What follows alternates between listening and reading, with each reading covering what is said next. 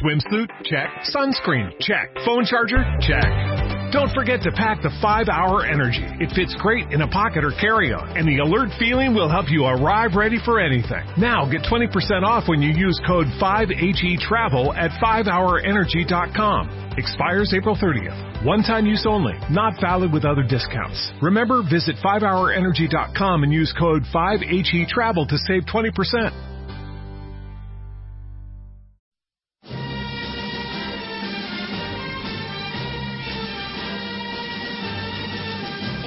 Escuchando Libertad Constituyente.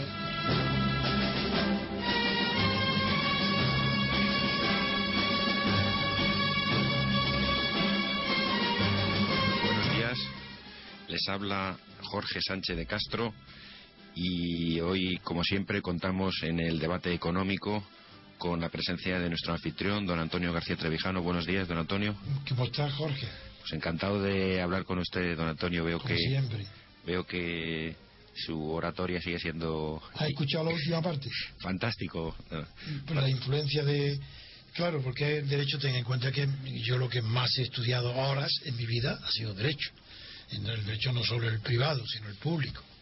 Y, y claro, todas las teorías del derecho yo las he conocido de primera mano, de los grandes creadores. Sin duda, ha, ha quedado demostrado. veía, Don claro. Antonio.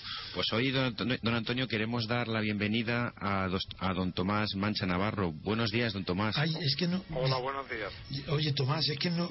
eh, Eres catedrático de Economía. Sí, le quiero, le quiero hacer la Es presentación que, yo, claro, don quiero Antonio. saber que- dónde- en, qué, en dónde- en qué dirección está. Le, le hago, le hago yo la presentación a, a don Tomás. Don Tomás es un- una figura de nuestro ámbito universitario, es doctor en, en ciencias económicas y es catedrático de economía aplicada de la Universidad de Alcalá.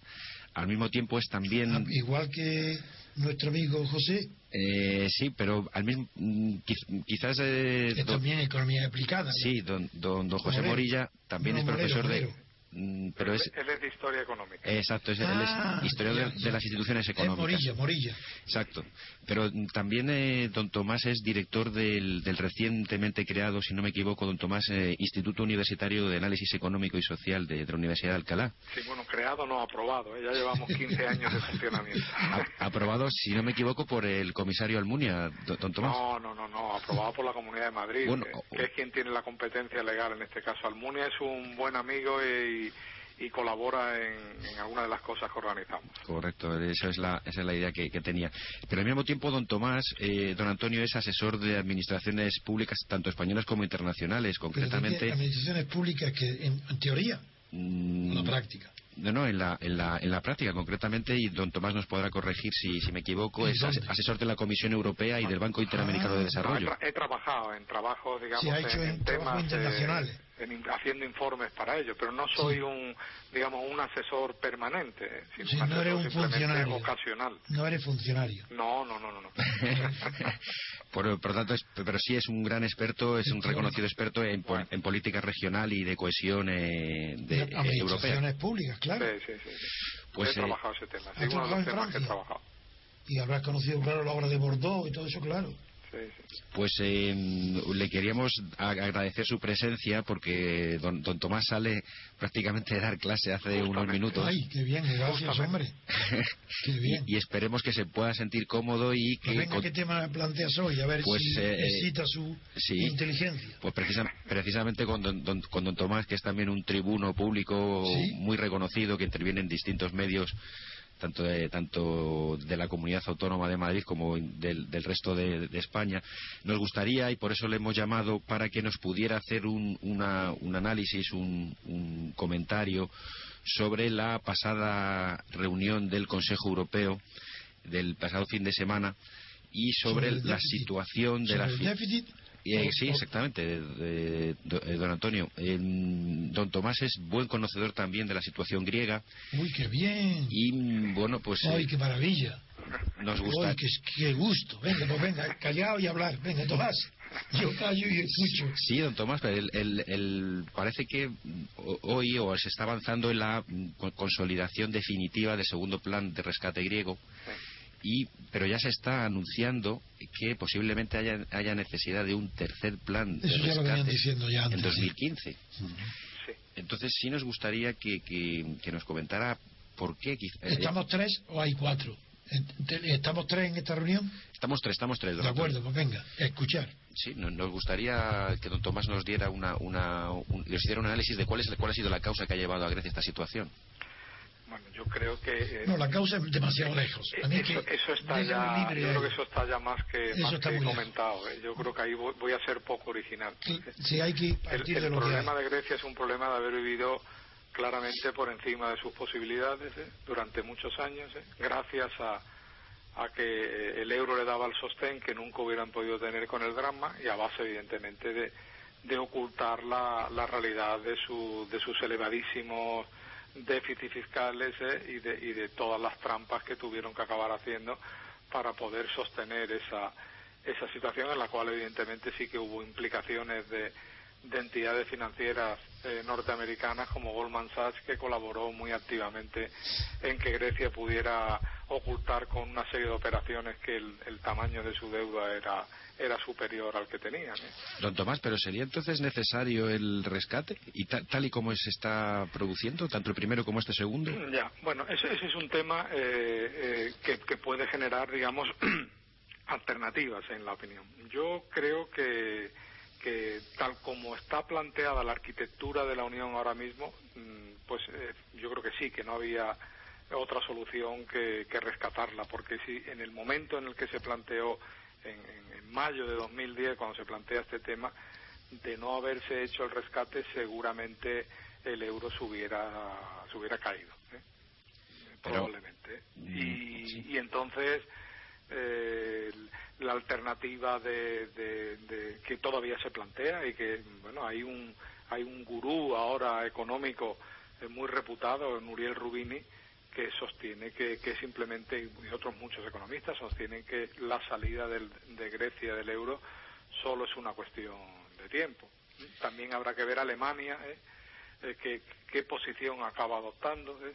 si da algún tipo de flexibilidad, ¿eh? si no la da, porque el tema de, de digamos, del, del primer rescate griego eh, era, era, era, era la única solución, pero al mismo tiempo también planteaba que las condiciones en las que se hacía el rescate eran, hacían prácticamente inviable la salida para Grecia, porque en realidad se le, se le cobraba un tipo de interés que con una economía en, a la baja como lleva ya en los últimos tres años eh, no tiene ninguna posibilidad de poder atenderlo. Es decir, es como la pescadilla que se muerde la cola.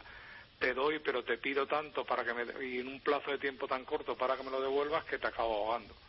Y así está. Entonces yo digo, eh, con lo que me planteaba Jorge hace un momento, no solamente es que haría falta un segundo rescate, que, sino un tercero y un rescate cada X, cada X años, porque es que no, no, no, tienen, no tienen manera de salir de esa de ese círculo, de ese bucle en el que han entrado. Pero entonces, de esta manera, con lo que nos apunta don Tomás, parece inviable la continuidad entonces de Grecia.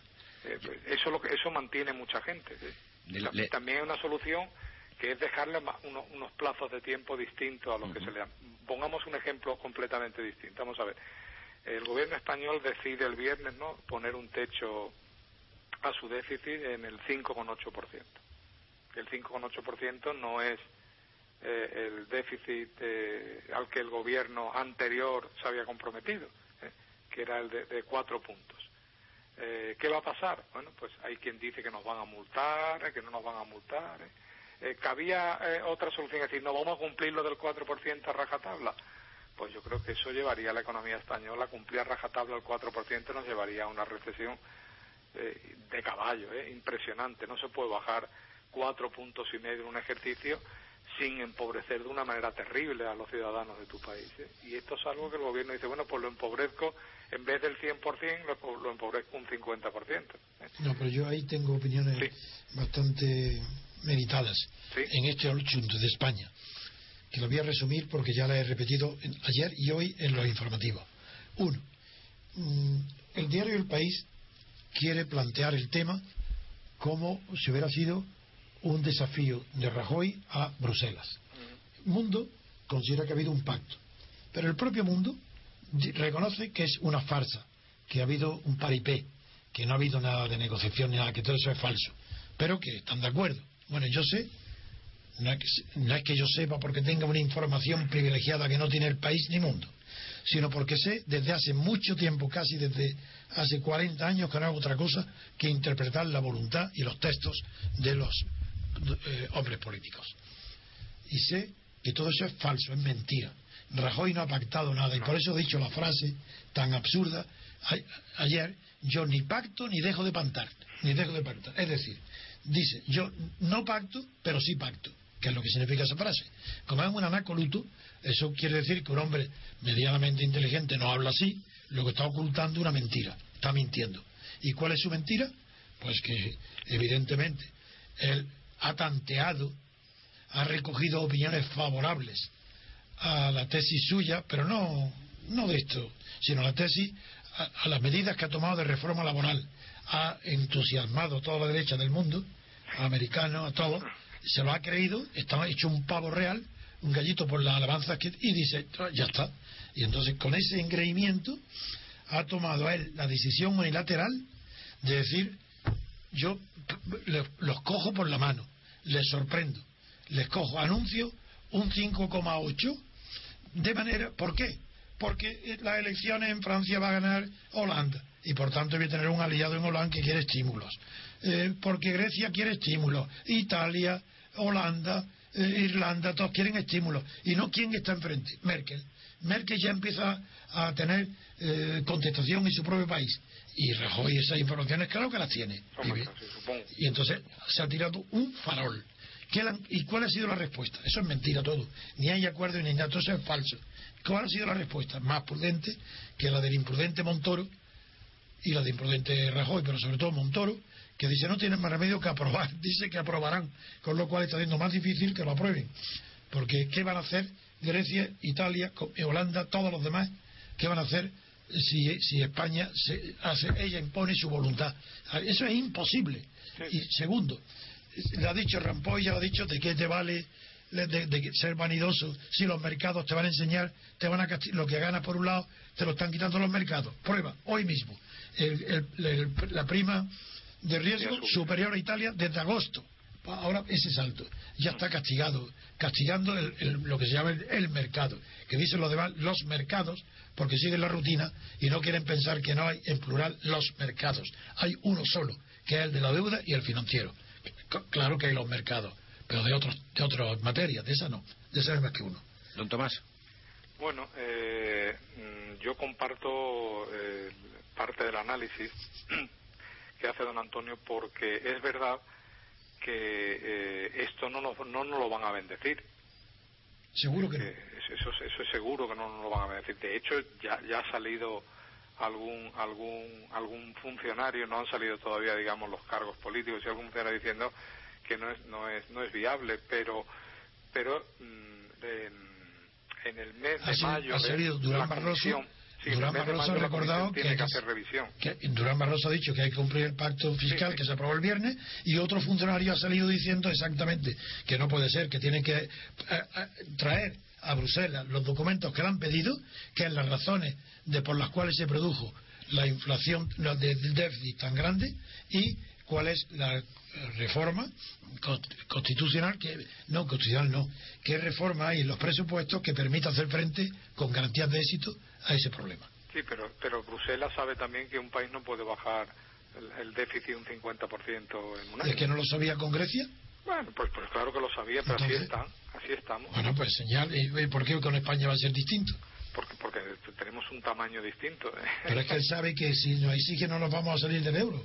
Si es que saben que no nos vamos a salir. Bueno, no nos vamos a salir, pero nos pueden dejar a los pies de los caballos. Sí, yo, yo en, este sentido, don Tomás, don Antonio, les quiero comentar un dato que en estas en estos mismos micrófonos nos, nos sugirió el profesor Antonio Torrero, bien bien buen conocedor de la situación en la, en la zona euro. Él, conecta la continuidad de los rescates eh, en la zona euro eh, al, saneamiento definitivo del sistema financiero. Porque él, él, lo que nos comenta es que entiende que todo el rescate griego, todo el dinero que va a Grecia realmente va a parar a, los bancos, alemanes, Y, franceses.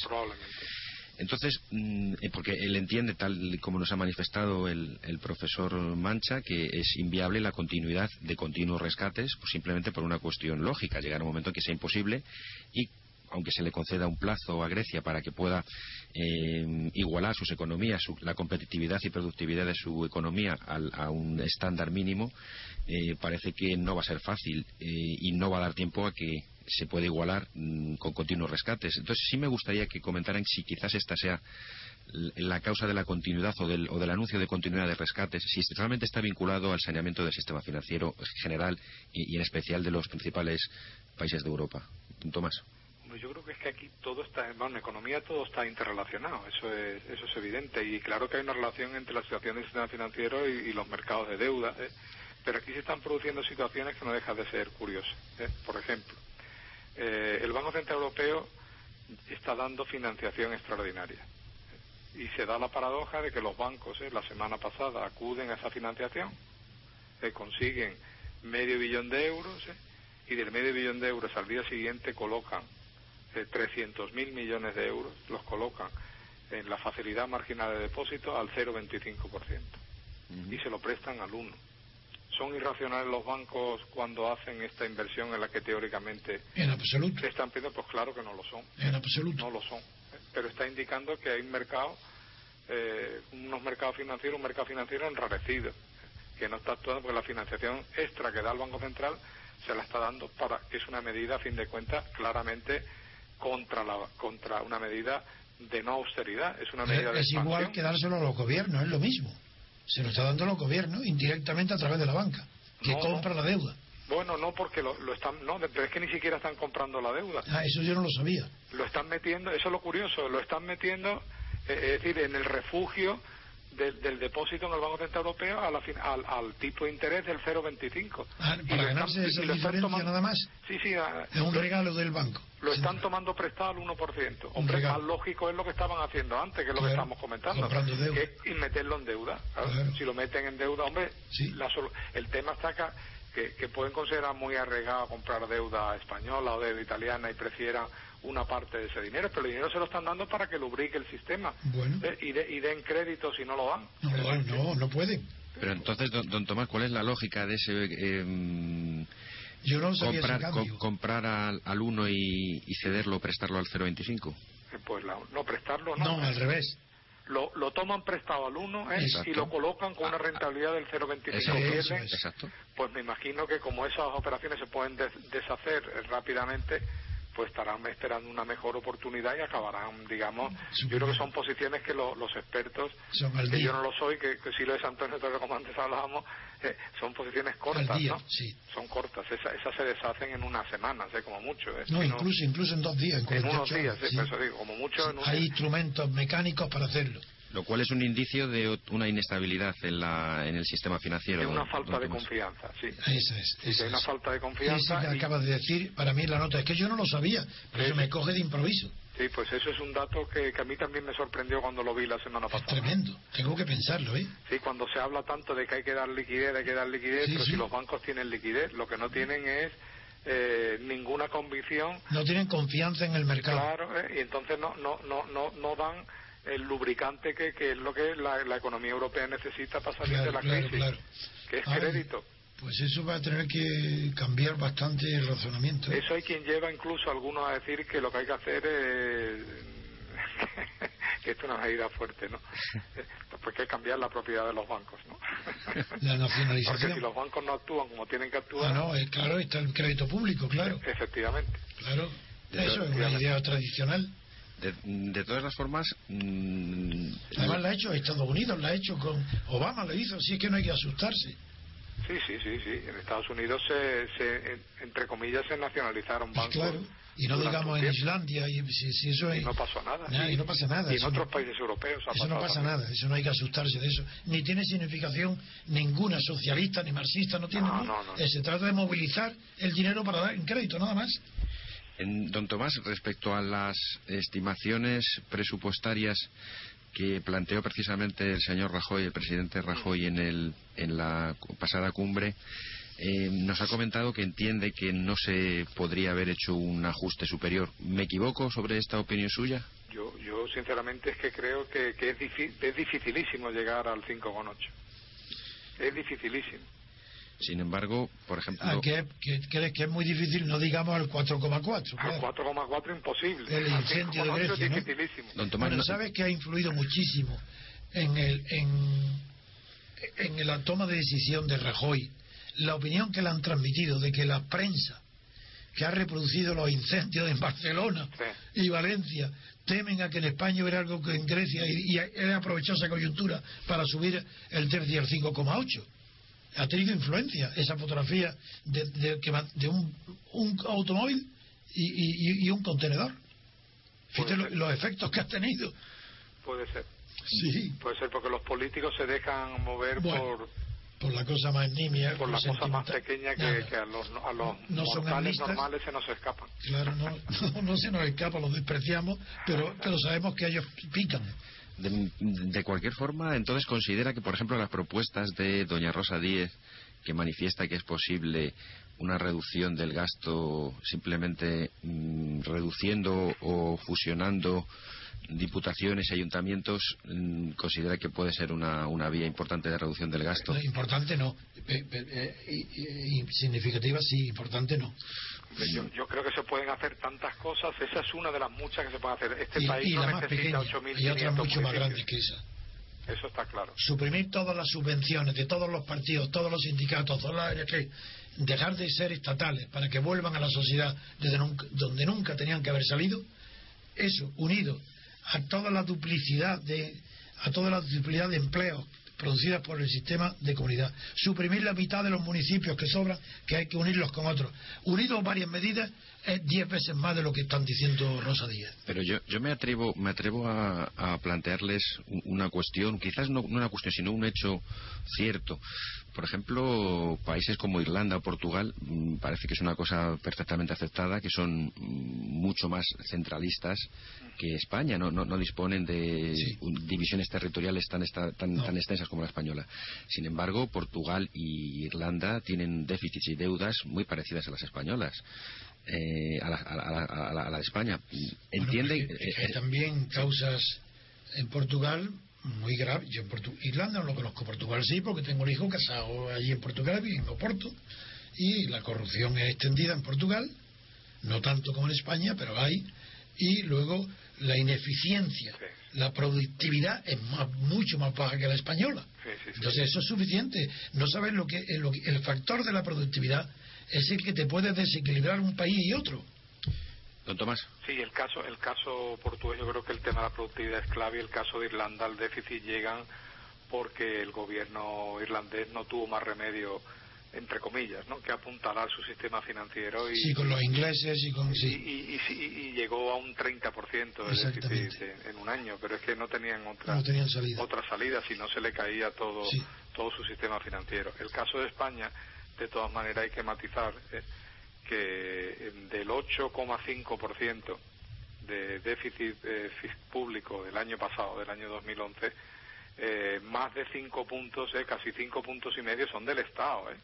Claro, es que, está presumiendo de que son de la autonomía. Que el principal agente que, que, genera déficit es el Estado. muy interesante, muy interesante. Y, el resto, lo, otra que, lo, que, lo que sí sucede que es otro tema completamente distinto, yo creo que a lo mejor es lo que quizás Rosa Díez o otra mucha gente puede estar planteando, es que ha llegado un momento en España en el que hay que hablar del Estado de las autonomías. Pues claro. Porque la teoría del federalismo fiscal es una teoría ya sobrepasada y obsoleta. No está demostrado que sea más eficiente suministrar el servicio al ladito del ciudadano. Yo recuerdo, tu nombre es Tomás, ¿no? Sí, Tomás, sí. Yo recuerdo a las personas que, porque yo estoy en contra de la autonomía desde el origen, yo no, jamás acepté el café para todos, nunca. Dije que no tenía más Cataluña y País Vasco recuperar los estatutos de autonomía que tuvieron de la República, sin más competencias que esas. Yo nunca acepté otra cosa. Pero recuerdo a los que creen que es más democrático acercar el poder político al ciudadano, la administración, les recuerdo dos cosas. Uno, el pensamiento de Tocqueville, que decía el poder como el dolor, cuanto más lejano mejor. Primero, esa reflexión tan profunda. Segundo, que el origen de la descentralización que hay en España es de extrema derecha, es de Morras, es de la encuesta de Morras, donde decía que el Estado entonces, claro, era apoplejía en el cerebro y parálisis en las extremidades. Y esa es una idea de Morras. Y, claro, y lo que han hecho en España es una idea de la extrema derecha. Y como yo asistí, lo repito en la radio y lo diré mil veces, en los primeros momentos de la transición presenté y sabía todo lo que estaba pasando, fueron los propios partidos comunistas y socialistas de la izquierda la que no transigieron, querían café para todos, para colocar a los varones, los que entonces no eran varones, para colocar a los secundones, los que no tenían puestos en Madrid, los que no eran jefes del partido, sino que eran figuras secundarias, terciarias y cuartiarias, o cuaternarias mejor, pues esas querían el café para todos para darle dinero, colocarlo, darle una colocación de por vida. Ese es el origen de la autonomía. Yo, yo de todas maneras no tengo una visión negativa a la descentralización. Perfecto. Ah, adelante, adelante, don Tomás. Digo, digo, que no tengo una visión negativa y yo creo que hay países donde eh, la descentralización es importante. Dime uno. Y no se producen este tipo de problemas. De acuerdo, dime uno. Eh, pues yo creo, por ejemplo, un país que funciona razonablemente bien descentralizado es Alemania. Pero por Dios, es federal. Dime otro. Bueno, ¿y por qué nosotros no tenemos una monarquía no, hombre, federal? que vamos a ser nosotros? No hay tenemos una tradición. de monarquía federal nosotros. Pero, hombre, de ninguna. Una monarquía federal, ¿pero qué estás diciendo? ¡Qué locura! Pero por Dios, Pero ¿qué antecedente hay? que España que tiene que ver la monarquía con España? ¿Es eso una imposición con, mediante no, trampa? No, no, no, digo, no, quiero entrar en ese, Pues digamos, en ese tema porque yo no tengo ninguna convicción monárquica, digamos, como, Entonces, no me provoques. como, como principio como principio de partido y sé que usted tampoco la tiene. No, no, no, no, es que no, es que no. Usted España. tampoco la tiene. Lo digo, lo digo como una especie de eufemismo y entrecomillando la palabra. Hemos construido una cosa muy rara, ¿eh? No, nada, nada. una cosa muy rara, No, pero en que... donde hay federalismo es natural que haya descentralización. Claro. Pero si no hay federalismo, no. Es artificial y, y carísimo. Pero yo en, este en este debate que, que- que están teniendo sobre la forma la forma de de Estado. Estado, me gustaría también que, que- que quizás valorasen si los déficits en, que, en los que está incurriendo el Estado y las propias comunidades autónomas no son aceptados y consentidos por la ciudadanía. Porque parece que mm, la, la política eh, electoral consiste en asegurar crecientes eh, crecientes déficits. Jorge. porque, eh, pa- pa- don Antonio parece que Zapatero, incluso ahora el, el señor Rubalcaba, eh, basan su política electoral en asegurar el incremento del gasto. Yo te respondo. Ciudadanía no existe en España. Hay súbditos, siervos voluntarios. Ciudadanía no hay. Lo- después de Franco, los españoles aceptan todo lo que haga el poder. Lo aceptan todo, corrupción.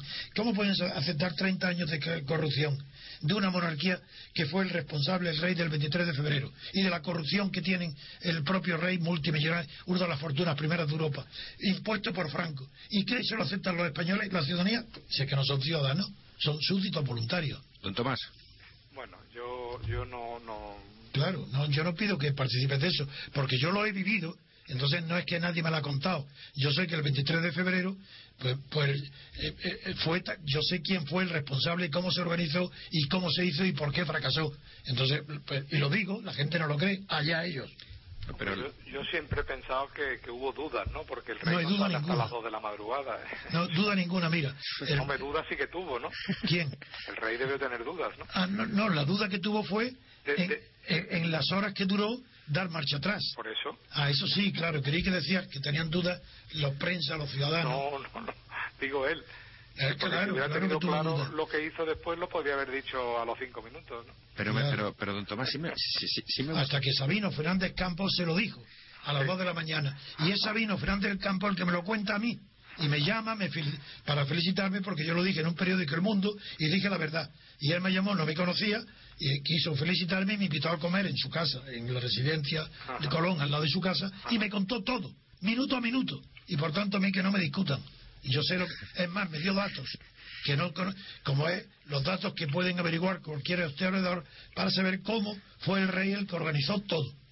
Pero eh, mm, sí me gustaría eh, insistir, eh, don Tomás, la participación y el consentimiento de la ciudadanía, al, su opinión al respecto sobre el, sobre el consentimiento a que los estados se, se endeuden.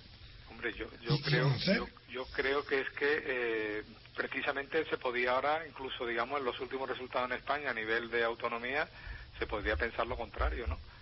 Porque ganan las opciones que son que, que, en principio hacen planteamiento de restricción de gastos es decir que, que más bien más bien lo que la gente se ha cansado un poco entiendo yo se puede entender de unos resultados como los de las elecciones del año pasado es que la gente se ha cansado del despilfarro, ¿no? otra cosa, que, la gente... Otra cosa es que las autonomías tengan asignadas unas funciones ¿eh? Que le conllevan la realización de unos determinados gastos. Es otro tema distinto. Pero es que yo creo que es ingenuo. La gente vota al poder, sea el que sea. Si Felipe González se lo cogen infraganti en los crímenes de local, se celebran las elecciones, los pierde, pero hay nueve millones de votos que votan a Felipe González. Es decir, a un asesino tiene nueve millones de votos. Esa es la realidad. Y hoy pasa lo mismo. La gente, ciudadano, ¿qué va a ser los ciudadanos? Si no pintan nada. Eh, ratificar al poder. Sí, pueden inclinar la balanza a uno a otro. Claro, lo de Zapatero era tan escandaloso que, claro, es que eso es demasiado. Pero no por sinvergüenza, no, no, no, no, no. Por lelo. Era un lelo y la gente lo veía, este tío, pero ¿qué hace este tío aquí? Y le ha dado miedo. El que ha inspirado miedo no es la derecha que venga, eso da igual. Lo que le daba miedo es un lelo rigiendo los destinos económicos y les tocaba el bolsillo de los súbditos y eso sí les interesaba. Entonces le han dado la posibilidad de votar a partido y ha votado un partido distinto del que está en el poder, nada más. Pero en parte eso es tanto así ¿eh? que, en Andalucía es sorprendente que, la alternativa de poder que haya no gane con, una mayoría súper desahogada y estén todavía Porque está corrompido el pueblo. A ver si ganan o no. Porque el pueblo está corrompido, son súbditos corrompidos.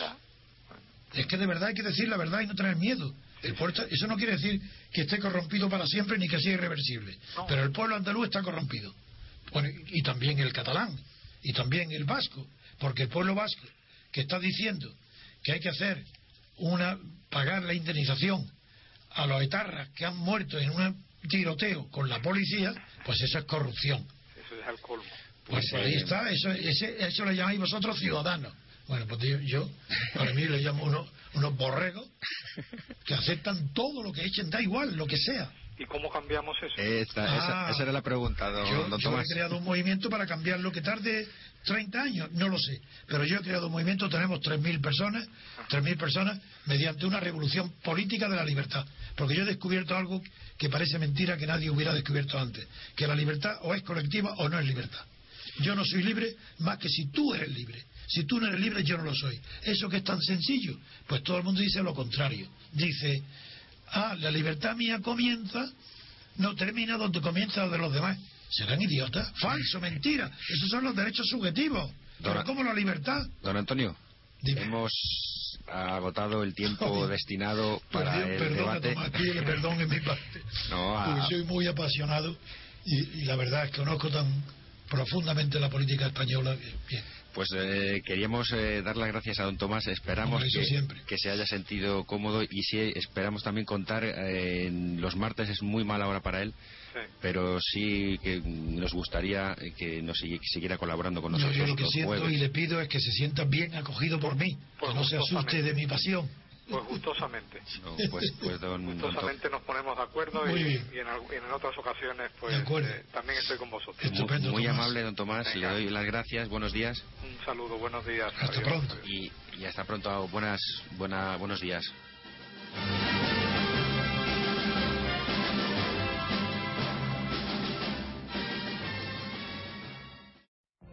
What if you could have a career where the opportunities are as vast as our nation? Where it's not about mission statements, but a shared mission. At U.S. Customs and Border Protection, we go beyond to protect more than borders, from ship to shore, air to ground, cities to local communities.